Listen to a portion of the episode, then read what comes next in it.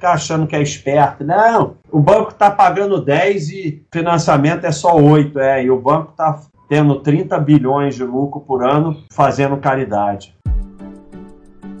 Baster.com mais de 20 anos de educação financeira e investimentos. Então, é, a gente vai comparar um financiamento de 500 mil reais. E quanto maior ele, pior. Quanto mais tempo, pior. Com uma taxa mensal de 1% ao mês durante 30 anos. E aí já vem a primeira coisa aqui, ó, que é o Psyche Price. Muita gente acha que o Price é melhor porque no Price ó, você vai pagar parcelas fixas de 5.393. No saque você vai as parcelas vão iniciar em 6.638. Então, como o financiamento é pior quanto mais tempo ele dura e quanto menos você vai pagando, o price é muito pior do que o saque. Mas ele é enfiado como uma coisa melhor, porque é fixo e tal. Então a gente tem 500 mil, que é o valor do imóvel à vista. A gente paga os 500, claro, paga 902 de juros, ainda paga 90 mil de seguro e taxa. Isso a gente está sendo bem gente boa nesse seguro e taxa aqui. E aí você no final pagou um milhão e meio, com duas considerações. Depois de 15 anos você só amortizou metade. E depois de 30 anos você comprou uma casa para você e duas para o banco. Nada muda essa realidade. Nada. Então, você pode usar o argumento que você quiser, mas não vai mudar a realidade que você vai comprar duas casas para o banco e só vai ficar com uma. Se der tudo certo. E a gente aqui está sendo bem gente boa. No price, o juros já aumenta para 1, 1 milhão 351 e o total para praticamente 2 milhões. Mas com um dado muito pior, que depois de 15 anos, isso aqui é uma loucura. Depois de 15 anos, você só amortizou 14%. Ou seja, se der um problema aqui, você só pagou 14%. Só que você pagou um dinheirão, mas não adianta, só amortizou 14%. Depois de 30 anos, você comprou uma casa para você e três casas para o banco. Então, aqui que a gente vai ver o que eu sempre falei.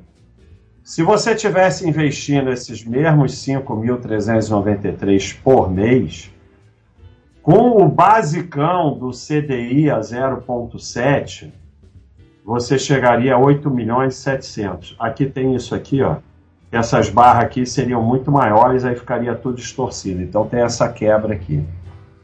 Então, num investimento mais conservador possível, você juntaria quase 9 milhões, ou seja, 17 vezes o valor financiado. E aí ficam esse bando de, de iludido achando que vai ganhar da dívida a dívida você não tem como ganhar. Não tem jeito. E, agora, se você consegue 1% ao mês numa carteira diversificada que tem ações e tal, aí você chega a 18 milhões, 37 vezes o valor financiado. Aqui tá o que eu falo para vocês sempre. Porque a pessoa acha que ela vai perder 1 milhão e 300. Não ela vai perder aqui os 19 milhões, que eu sempre falo, vocês vão perder quase 20 milhões. Por quê? Porque você está perdendo os juros capitalizados sobre esse dinheirão que você está pagando aqui. Esse dinheirão que você está pagando aqui de juros contra você, você está perdendo de juros a seu favor. Então, se você tivesse investido o mesmo dinheiro, 19 milhões. Então, se você, ao invés de sair financiando, você sair investindo dinheiro, quando chegar nos 500 mil, você compra a casa e depois continua investindo, você vai terminar com a casa e mais. A casa era 500 mil e mais. Aí tem um pouco de inflação no meio, mas tá bom. Que seja aqui no conservador, você vai terminar com a casa e mais 8 milhões. Enquanto que aqui você só terminou com a casa se der tudo certo. Isso aqui é uma, uma loucura, uma loucura total e a gente está sendo conservador, porque provavelmente é pior do que isso. A TR sobe, a inflação sobe. E ainda tem o seguinte: riscos adicionais podem levar à perda do imóvel e montante pago. Veja bem, você não perde só o imóvel, você perde o que você pagou. E você pode até ficar devendo. Tem casos em que você perde o imóvel, perde o que pagou e fica devendo. Então, se você perder a capacidade de quitar as parcelas devido a desemprego, se as regras forem alteradas pelo governo ou vier hiperinflação, ah, o governo pode alterar a, guerra, a regra, eu entro na justiça, tá bom. Aí é, é, entra no terreno da loucura.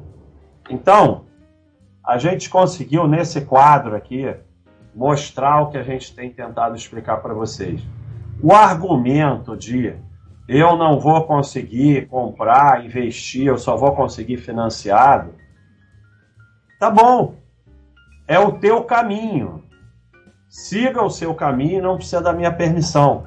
Mas não vai mudar a realidade. A realidade é essa aqui. Você está provavelmente decretando, olha amor, decretando a sua pobreza, decretando que você não vai chegar à tranquilidade financeira nunca. É seu direito. Quer fazer, faz. Agora, o problema das pessoas, as pessoas, é que elas entram no terreno da fantasia, porque o sujeito fala: tá bom, eu já vi que financiamento é uma desgraça, mas não tem jeito, minha família quer, é o único jeito, eu vou fazer. Esse sujeito, ele vai tentar quitar o mais rápido possível, ele tem consciência que aquilo é uma porcaria. Então ele vai trabalhar, vai vender o que puder, não vai ficar investindo, mantém só a reserva de emergência e vai tentar acabar com isso o mais rápido possível. Porque quanto mais rápido você acaba, menos casas você vai comprar para o banco. O sujeito que entra no terreno da fantasia, não, financiamento é bom, eu consigo renda fixa que paga mais que o financiamento, não sei o que, não sei o que lá, ele não vai tentar quitar, ele vai ficar na ilusão que está fazendo um bom negócio e vai detonar o patrimônio dele.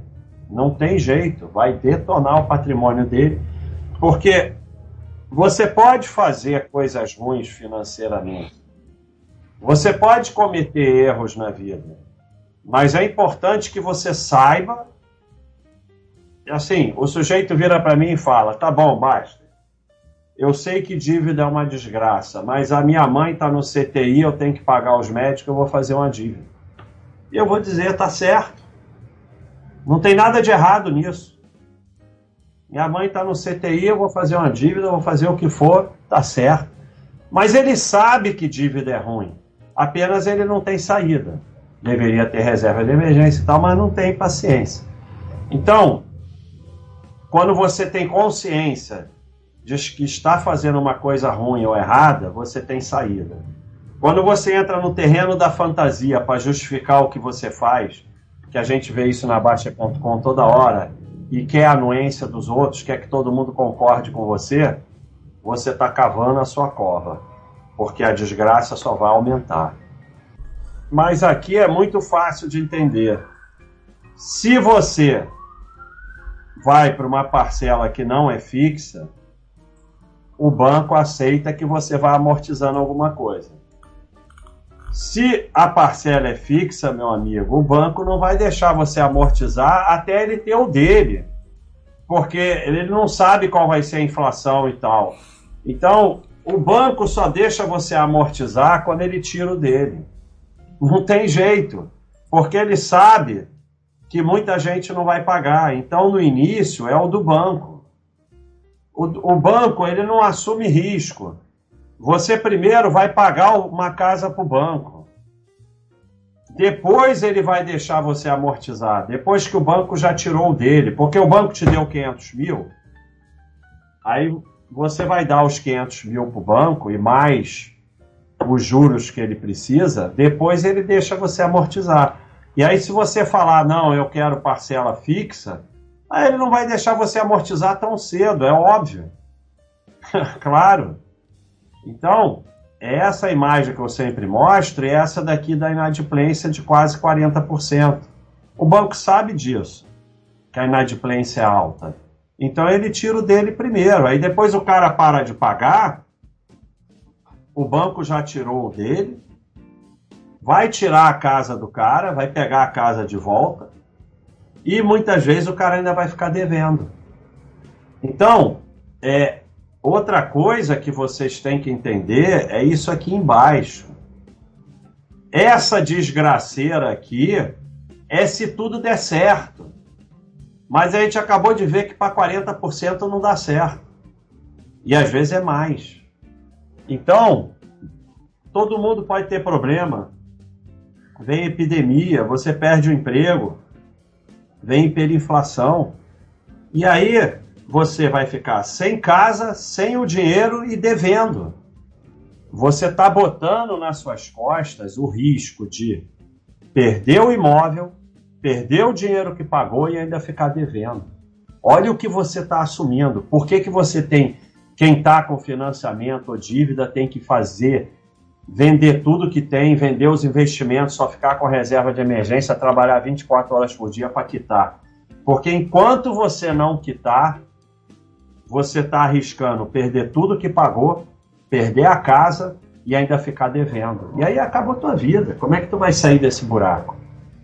Como eu falei, se depois disso você ainda achar que tem alguma vantagem, que está escrito ali financiar nunca é vantajoso, sinto muito, meu amigo.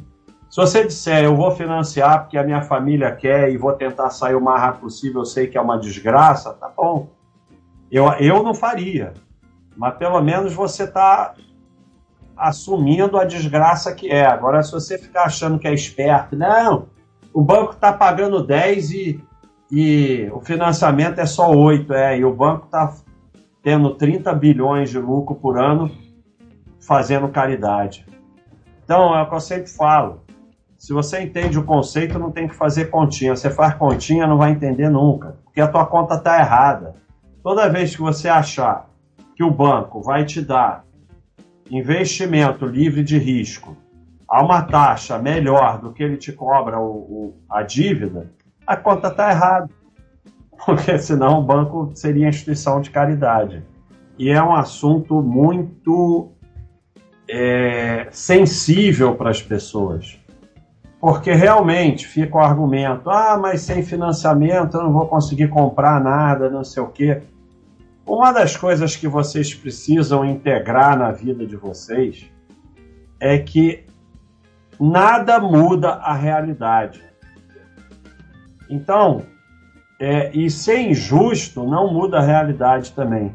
Então, se você é uma pessoa que ganha pouco, e que acha que só vai poder comprar casa com financiamento, isso não vai mudar a realidade de que você está fazendo uma desgraça na sua vida financeira e que provavelmente, principalmente você que ganha pouco, nunca vai chegar à tranquilidade financeira porque você fez um financiamento.